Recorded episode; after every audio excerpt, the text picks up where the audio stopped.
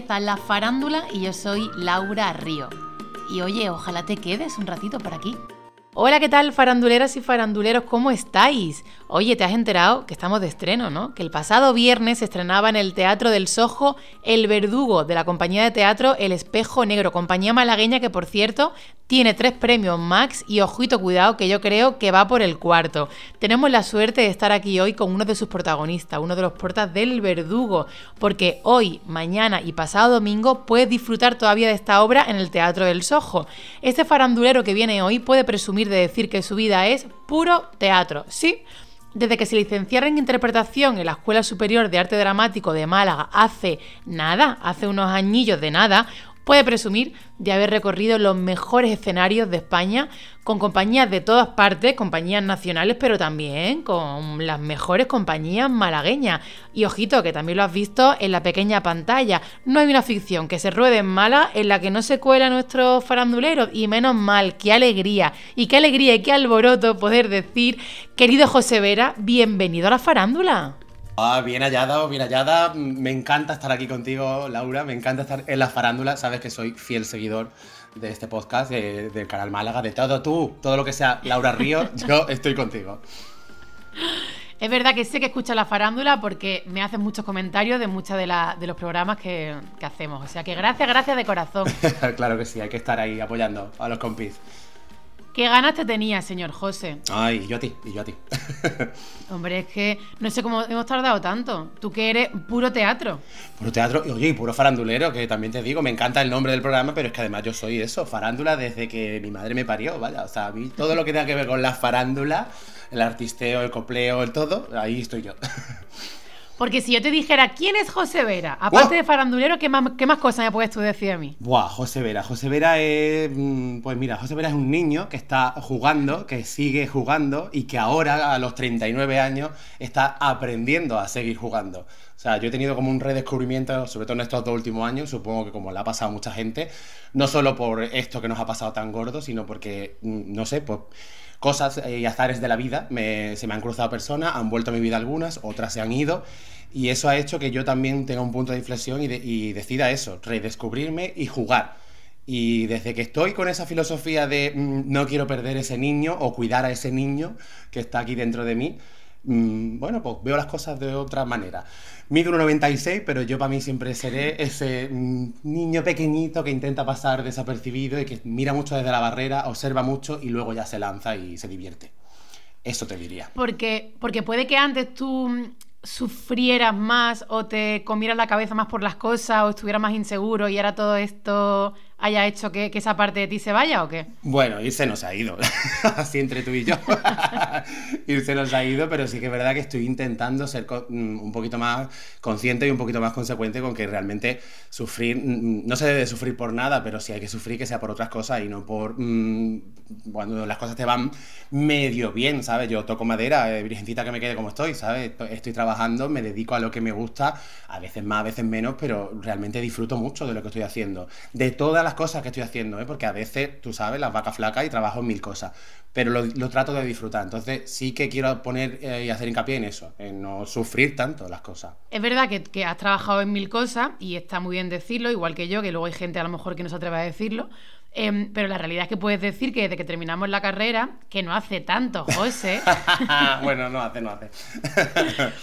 pues oye, que, que estás ahí, que estás ahí en los escenarios eh, de Málaga, de Andalucía, de casi media España, colándote en casi todas las ficciones que se rodan aquí en Málaga, que oye, que no es fácil. Sí, a ver, es verdad, yo siempre digo que, que he sido muy afortunado porque realmente de, eso que no hace tanto, de, desde que acabamos la carrera, eh, es, verdad que he trabajado de muchas cosas, eso pues, no lo voy a negar, además es que es parte de mi formación también. Yo, todos los trabajos que cojo, que digo, sí, mm, sea o no sea relacionado con el mundo del artisteo, para decirlo de alguna forma, o de la farándula, para hacer a colación con tu programa, yo lo recibo como mm, otro aprendizaje más. O sea, yo cada vez que trabajo de camarero, que obviamente trabajo mucho de camarero, porque yo creo que es la segunda profesión de cualquier actor o actriz que se precie, y el que diga lo contrario miente, eh, realmente yo me lo tomo como, como un aprendizaje. O sea, yo he estado mm, pues, estos dos últimos veranos trabajando muchísimo en Benalmádena de camarero, y este año, pues mira, he hecho una pequeña, pequeñísima parte en una película que se estrenará el año que viene y era camarero en un karaoke. Oye, pues dices, pues ya está uno más suelto, ¿no? Cogiendo sus copas, cogiendo sus su botellas, porque claro, si lo he vivido en real, pues luego lo traspaso a ese personaje. Entonces, es verdad, he tenido mucha suerte. Desde que además yo antes de licenciarme ya salí con trabajo de la escuela. Entonces me fui un mes a Almería, estuve en los Juegos del Mediterráneo, llegué aquí y hice un piloto contigo maravilloso. y luego entré en Pata Teatro, o sea que realmente yo no me es que no puedo tener quejas con la profesión que me hubiera gustado y me gustaría y quiero hacer más, por supuesto, pero por ahora, oye, que siga aquí pico y pala, que a mí me encanta. Y además que sabes aprovechar muy bien las oportunidades, porque de esos trabajos de persona normal, de currito de camarero, eh, aprende y también son fuente de inspiración, que luego hablaremos de People, de esa obra de teatro que yo creo que surge de tu, de tu trabajo de camarero estos veranos, pero bueno, ahora llegaremos ahí. Ahora que has dicho lo del piloto este que grabamos, que joder, se me había olvidado y mira que lo hemos comentado veces, eh, cuando terminamos la carrera tuvimos la suerte, no sé cómo llamarlo, de juntarnos unos pocos compañeros y amigos de, la, de arte dramático, porque de repente vino un director, una productora y nos vendieron que bueno, que de repente estábamos todos dentro de un proyecto maravilloso, que vamos, que nos íbamos a reír nosotros de los actores al salir de clase y vamos a hacer nosotros la, la, sensación. Sí, sí, yo tuve esa sensación, ¿eh? Yo tuve esa sensación de, somos la siguiente jornada de gente joven que de repente lo va a... Porque claro, cuando te vienen con eso, además que eh, se juntaron como varias promociones, porque vosotros estabais todavía, que entrabais a cuarto, digamos, eh, la promoción, y, yo acababa de salir, y, y, más gente de los, que, de los de mi promoción, y entonces era como hostia, bueno, vale, es un piloto, se le va a poner mucha ilusión, no había mm, a lo mejor grandes medios ni, dinero al uso, pero claro, mm, te mandan a Torre del Mar, una convivencia de un mes, no sé, esos rodajes, yo, para mí, pues una escuela fue, ¿sabes? O sea, no todo el mundo tiene esa oportunidad, ¿no? De, de tener unos, unos guiones, de levantarte por la mañana, ir a grabar cuatro secuencias, vuelve ahora después dentro de un par de horas era la sensación de estoy haciendo una serie ya, ¿sabes? Entonces... Mi sensación era, se ha hecho en Málaga, en Torre del Mar, un pedazo de casting multitudinario que ha venido todo a Málaga y joder, nos han cogido a, los que mejor me caen de la, de la escuela, a mi amigo, a mi compañero. Total. Y es verdad que eso fue medio así, medio no así, pero vamos, que estuvimos rodando, que es verdad que nos vendieron pues no sé si la moto o no, pero bueno, que estábamos ahí embarcados en un proyecto que podía salir o no, que por supuesto no salió. Pero fíjate, con, la ilusión que vivíamos las cosas, ¿tú crees que ahora hemos perdido como parte de, de esa ilusión o nos seguimos emocionando con cada proyecto? ¿Tú cómo lo vives? Pues es lo que te digo, es lo que te hablaba este el tema de, no perder ese niño. Los niños son los que tienen esa inocencia, ¿no? Y esa ilusión por cualquier cosa que hagan, por jugar al poliladro. Tú eres el poli, yo soy ladrón, corre por ahí. Y eso debería de ser, y, o por lo menos esa es mi filosofía y lo intento cada vez que te viene cualquier cosa. Ya te digo, yo he hecho este año nada, dos frases mm, en un de camarero, pero yo me imprimí mi guion y yo subrayándome y yo es lo que ha dicho el otro. Y son dos frases. Y la gente dirá. ¿Dos frases de camarero dónde? En una peli que ha hecho Salva Reina con. Eh, Ay, se me ha olvidado el nombre de la actriz. Bueno, mm, lo veréis el año que viene. Es una, una película que, mm, que, ha hecho Mario Hernández y la han estado haciendo este, el verano pasado ah, aquí en Málaga y se va a estrenar el año que viene. Y nada, yo era de camarero en un karaoke, ya te digo, es una secuencia minimísima. Pero bueno, yo me enfrenté a eso como, esto es al final es un rodaje, ¿sabes? Al final estoy delante de una cámara con un equipo enorme, porque era un equipo enorme, y yo tengo que estar al 100%, aunque solo diga dos cosas. Pues eso, yo esa ilusión la intento vivir, pues igual que ese niño de 20 años cuando nos, nos metimos en Torre del Mar durante tres semanas allí grabando ese agua para seguir soñando. Y además el título, para seguir soñando. Pues sí, pues tenemos que seguir soñando siempre. Oye, pero José, permíteme, dile a ese niño de ahora que no menosprecie el haber dicho una frase o dos frases en una película con Salva Reina. No, no, por supuesto. no, no, no, para nada, no lo menosprecie o sea, para que nada. Es trabajo, que ahí está, es un equipo completamente profesional, que oye. No, no, para nada. Ya te digo que yo, aunque hubiera sido mm, darme la vuelta, o sea, mm, date la vuelta y ponle la copa a la muchacha, también lo hubiera hecho. Para empezar, porque era aquí en Málaga, y es aquí al lado de mi casa, es que todo era como facilidad, ¿sabes? Lo te digo, a lo mejor si me dice, mira, te tienes que ir a Cuenca por tus propios medios y decir, pues bueno, igual te lo piensas pero mm, formar parte de algo que se hace aquí, que se hace en Málaga, con gente además que son amigos tuyos de hace muchísimos años, con los que has trabajado tanto, ¿Cómo vas a decir que no algo así? Pues lo vives y lo vives con esa ilusión. No, pero bueno, entiendo lo que dices porque es verdad que yo creo que los actores, esto lo hemos hablado alguna vez en la farándula, tendemos a que cuando nos llega la separata o el guion, ir pasando hojas, ¿no? Y buscar nuestro nombre a ver cuántas frases decimos. Yo que te sigo mucho, he visto muchas veces habéis comentado eso y es verdad, ¿no? De decir, vale, te han mandado, te han llamado para una secuencia y tú ah, vas corriendo y dices, tu personaje es este, ah, vale, ah, vale, esta es mm, cuatro, bueno, cinco, bueno, pues ya está, pues las que sean, mm, bienvenidas sean. Que me encantaría hacer mm, tres folios seguidos yo solo, pues sí. Que estoy preparado para ello, también.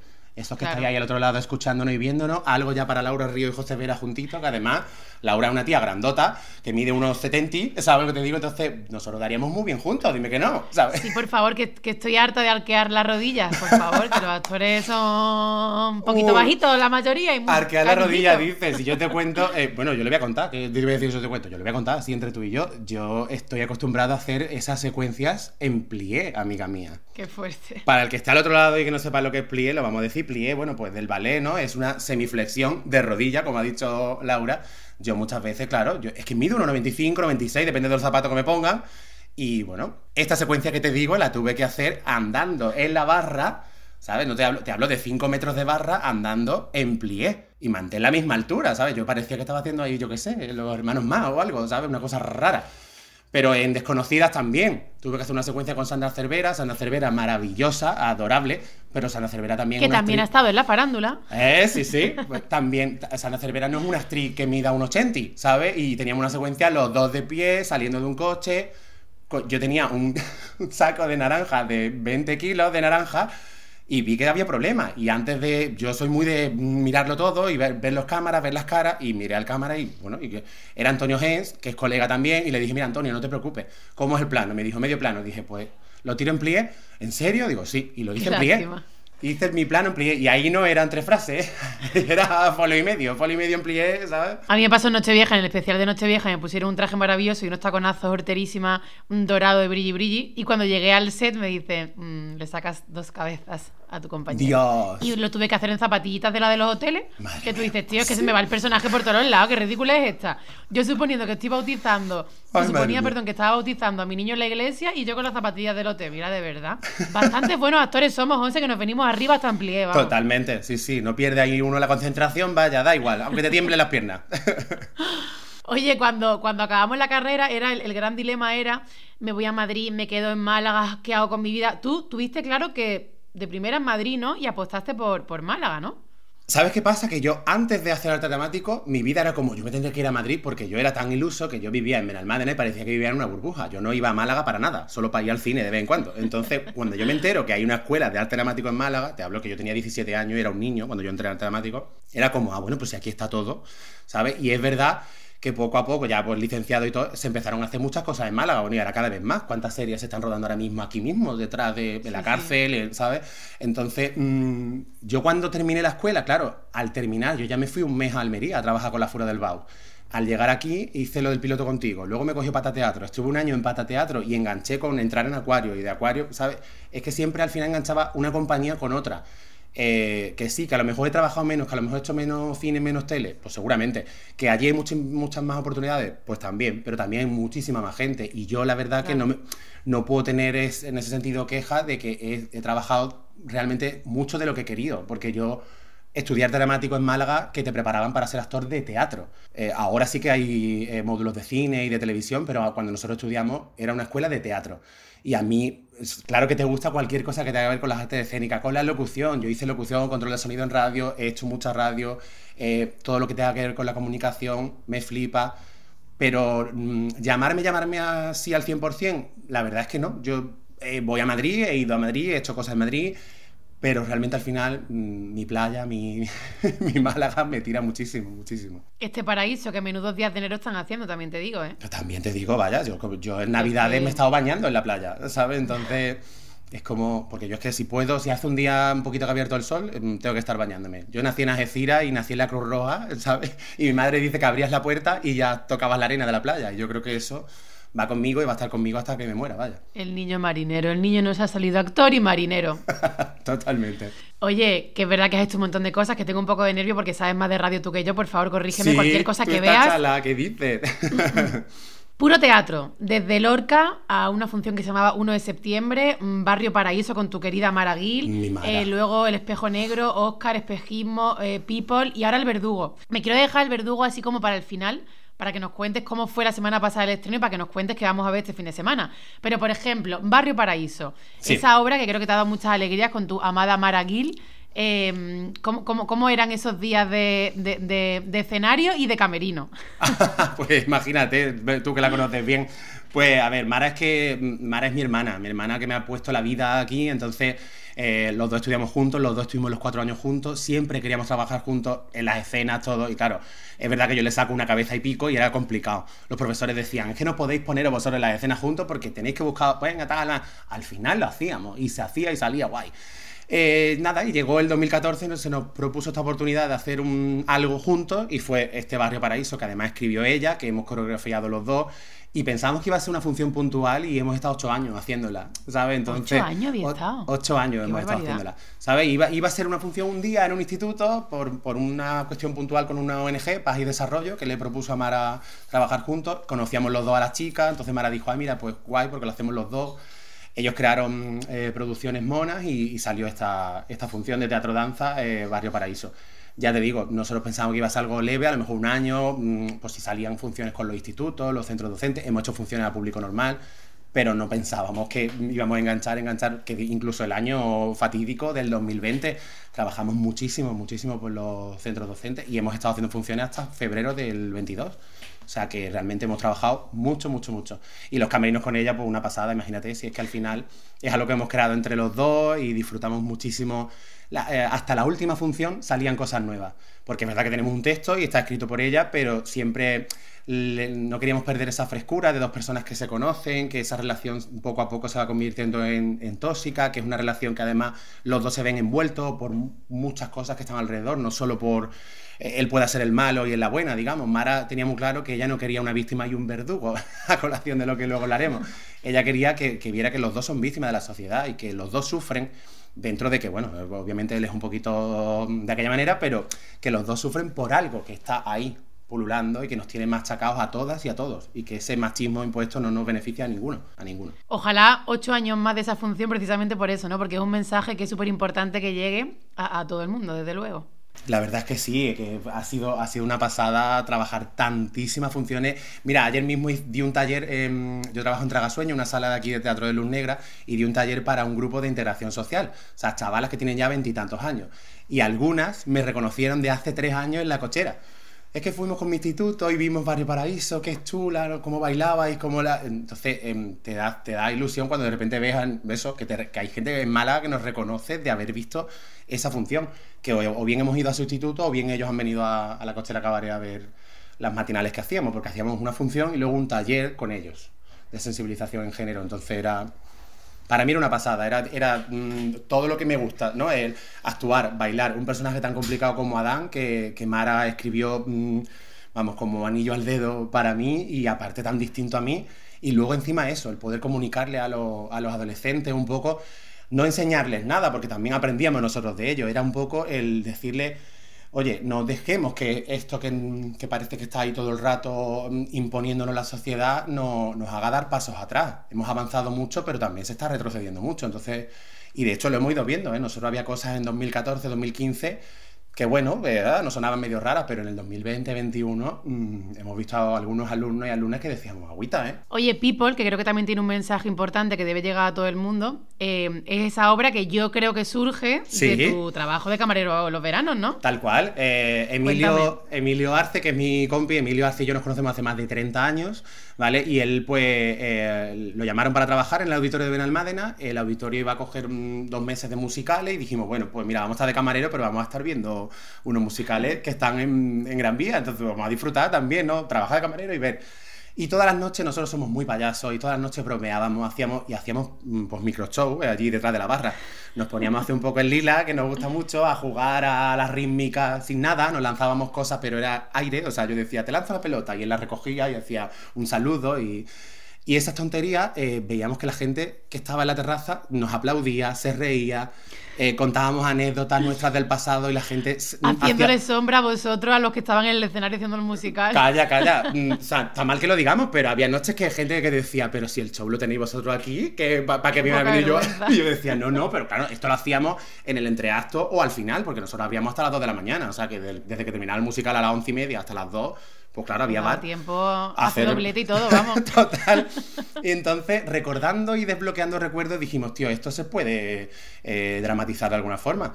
Y empezamos a quedar, eso fue en el 21, empezamos a quedar en septiembre, octubre, días puntuales, entre semanas, y le dimos forma y al final, pues mira, eh, creamos People, una de tantas historias, porque al final es eso, una obra para la gente, una obra de la gente para la gente, que sí que es verdad que está un poco ligada al colectivo LGTBI, porque al final lo que contamos es una historia muy personal de Emilio y José, que son los dos personajes y a la vez los dos actores que vas a ver en, en un bar, porque todo pasa en un bar, llamado People, que además es un bar real que existía en Torremolinos hace muchísimos años. Y mm, la dramatización que nosotros le hemos dado pues son distintos bares en distintos momentos del tiempo y dos personas que, que se reencuentran, que desbloquean recuerdos y que tratan de mandarle al mundo un mensaje de, positividad y de que eh, hay que aprender a ser, simplemente. No, no, o sea, eh, quiero ser lo que, lo que yo quiero ser y no, y no tengo por qué ser lo que me imponga la sociedad, ni tengo que ser más o menos que tú que me estás mirando. Todos somos únicos y todos somos uno. Entonces ese mensaje es el que nosotros sobre todo queremos dar de, positividad y de alegría, que está la cosa demasiado triste. Bueno, José, y llegamos, menudo suertudo, a currar con El Espejo Negro Teatro, una compañía mm, de, mil de, de 1989 o así, ¿puede ser? Sí, sí, 1989. Tres premios Max. Así es. Un montón de nominaciones. Y de repente tú estás en tu tercer montaje con ellos, ¿puede ser? Sí, tercer montaje, sí. Eh, Oscar, ¿no? El niño dormido, que no pude verla. Espejismo, que me pareció una fantasía. Y el verdugo, que voy mañana a verla, que me muero de ganas, por Dios. Qué guay, qué ganas de verte allí. pues sí. Bueno, tengo, tengo muchas dudas, mucha expectación. Eh, para empezar, no quiero faltar el respeto a nadie. ¿Cómo se dice? ¿Marionetas, títeres? ¿Cómo, cómo, cómo, cómo se dice? No, no, mira, marionetas y títeres eh, está bien, o por lo menos desde mi concepción de, a, nosotros y sobre todo a Ángel, eh, lo que no le gusta es que se use el término muñeco. Y no es que no le guste, es que si lo piensa es real. O sea, los muñecos son lo que se regalan, se compra la muñeca, pues tú tienes un muñeco, muñeca.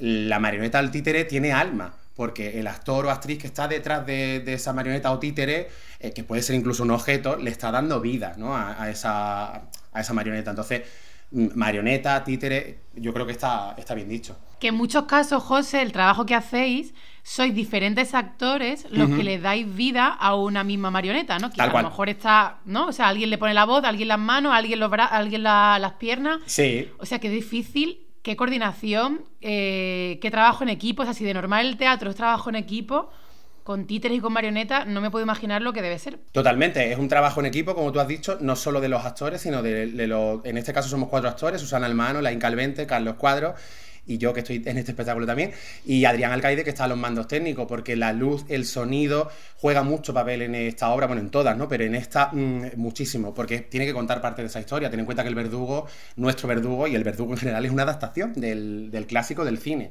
Se había hecho en teatro, pero no se ha hecho en teatro de marionetas. Entonces imagínate contar una película y llevarla al teatro, pero con marioneta. Claro, es una coreografía, una coreografía de principio a fin. Eh, pues mira, te cuento momentos que ya lo verás tú mañana, pero hay momentos en los que, pues Carlos, por ejemplo, amigo en común, maravilloso compañero. Em, eh, que también ha estado en la farándula. También ha estado en la farándula. Carlos, hay momentos que lleva dos marionetas, se está poniendo la voz a su marioneta, digamos, líder, que es la que él, lleva durante todo el espectáculo, pero lleva otra, yo le estoy poniendo la voz, pero él la tiene que mm, vocalizar con lo que escucha que yo le estoy diciendo. Hay momentos en los que él hace de mis pies pero me está llevando la mano derecha, pero yo llevo la izquierda, a la vez lleva la mano izquierda del otro personaje que hace el... ¿Sabes? Que a veces estamos tres, a veces estamos cuatro para llevar dos marionetas. A veces estamos los cuatro y hay cinco marionetas en escena, porque una persona lleva dos. ¿Sabes? Entonces, pues claro, el verdugoso era mucho personaje y es lo que comenta siempre Ángel, la dificultad de llevarlo, sobre todo era eso, la cantidad de personajes que salen en la película que él ha adaptado el guion original. Em, la película es un poco más distinta porque el guion original mm, pues, bueno, sufrió algunos cambios para llevarlo al cine. Entonces el guion de, Rafael Ascona y de, y de Berlanga es lo que lleva a Ángela a esta adaptación.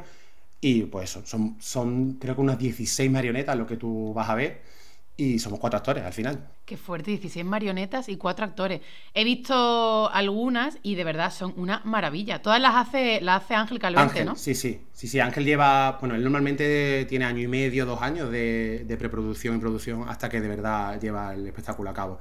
Y él en esta última entrevista que ha estado diciendo, pues decía, él la quería haber hecho desde el 2013, tenía los derechos para llevarla a cabo, pero bueno, se le cruzó un sueño y una ilusión por crear un espectáculo que fue ese Oscar El Niño Dormido, que yo tuve la suerte que, que me, me, llamó para entrar y hasta hoy estoy con ellos y mira, y ahora vamos a estrenar este verdugo, que ya lo hemos estrenado la semana pasada y vamos a seguir haciéndolo y también ha querido contar conmigo, o sea, que es maravilloso. Oye, ¿las marionetas en qué proceso del ensayo aparecen? ¿Desde el minuto uno ya estás trabajando con las marionetas definitivas, que son luego los protagonistas? Sí, sí, nosotros, eh, ya te digo, Ángel empieza la preproducción y él ya está terminando el guion y ya está haciendo las marionetas.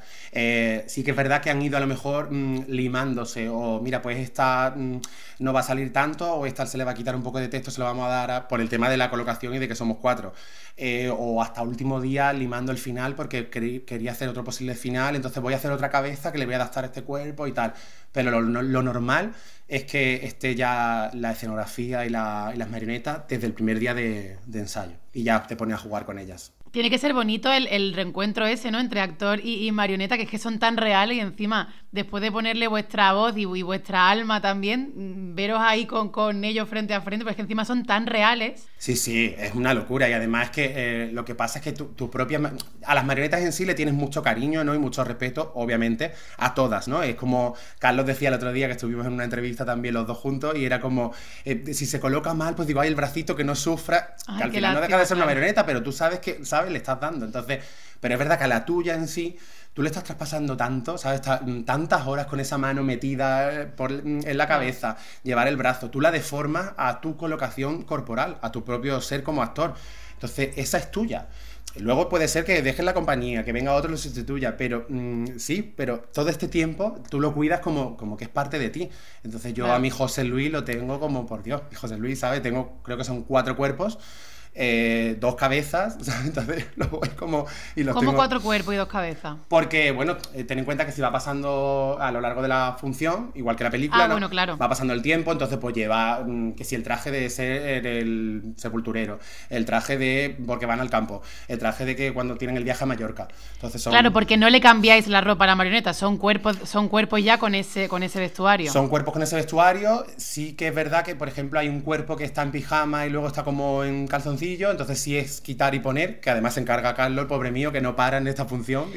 claro, es que encima, si los tiempos en una obra de teatro normal, solamente con actores, ya vamos como con, el, ¿sabes? Que, que no nos da tiempo muchas veces, según qué cambios, con marionetas debe ser complicadísimo. Y yo creo que entonces casi que no hay mucho lugar a la improvisación, está todo súper medido, ¿no? Muy, muy medido. Y además es eso, no, no hay tiempo a la improvisación ni tiempo al error. Nosotros es verdad que vamos a un estreno y vamos ya con muchísimos pases completos eh, realizados, con lo cual vas con cierta seguridad de decir, mm, bueno, es que esto no va a fallar. Claro que pueden pasar cosas, porque al final pues, estás usando, además nosotros usamos muchos pequeños objetos. Hay gafas de sol, maletín, eh, sobres, eh, cartas, mm, todo esto va o con imán o agarrado por el propio actor, y entonces eso se puede caer, eso se puede mover, eso movemos mucho la escenografía, ya verás que hay muchas transiciones, todo, hay cosas que pueden fallar. Pero obviamente con tanto ensayo de, y tanta repetición, al final llega un momento que lo asimilas tanto que, es difícil que eso falle. Pero pasar puede pasar. Oye, José, no nos queda mucho tiempo, pero me encantaría que, que dijeras bueno, a, todos los que, los que están ahí escuchando la farándula ¿Por qué tienen que ir mañana al teatro? Bueno, no mañana, no. Esta noche, sábado y domingo, ¿por qué tienen que ir a veros y, qué nos vamos a encontrar? Pues, a ver, eh, El Verdugo, eh, de Berlanga a Ángel Calvente. Es que eso es lo que os vais a encontrar. O sea, todo el que conozca un poquito El Espejo Negro o Ángel Calvente sabe que tiene un humor ácido, un humor negro, que es maravilloso y que se agradece muchísimo en estos momentos. Y El Verdugo es un clásico de nuestro cine y mm, si no has podido ver la película tampoco pasa nada. Vente al teatro, vente al Teatro del Soho, viernes 20, sábado 21, domingo 22, porque vais a disfrutar de una comedia negra, una comedia ácida, hecha con muchísimo cariño, con muchísima ilusión por todos y todas los que formamos parte de la compañía, ya no solo los actores y el técnico, sino el creador, las que han hecho el vestuario, el tema de iluminación, de música y sobre todo porque él, refleja una España que parece que es de hace mucho, pero es, bastante cercana en el tiempo y también por todo lo que estamos viviendo últimamente, pues que hay que poner ese reflejo y decir, oye, que cuidadito que no caigamos en, errores del pasado. Entonces, veniros a disfrutar es durante una hora y media de desconexión y bueno, estos días que hemos estado la gente lo ha disfrutado muchísimo. O sea que yo espero que, los que vengan este fin de semana pues también lo disfruten. Que larga vida al verdugo, que recorráis mm, el mundo entero con esa maravilla. pues así, así sea, así sea. Que nada, que muchísimas gracias, José, que nos vemos, nos vemos en nada en un ratito y te voy a ver donde más me gusta, encima de un escenario. Ole ahí, pues muchísimas gracias Laura, muchísimas gracias a la farándula por dejarme formar parte ya de esto, porque esto es ya historia, de estar aquí y esto es historia de la radio. Claro que sí, compartir este tiempo con, con, vosotros. Y eso, nos vemos en un rato y te voy a dar un achuchón enorme y a disfrutar de, del teatro y de la vida en general. Qué guay, me quedo con ese mensaje maravilloso, amigo. Un beso grande. Un besito. La farándula, con Laura Río.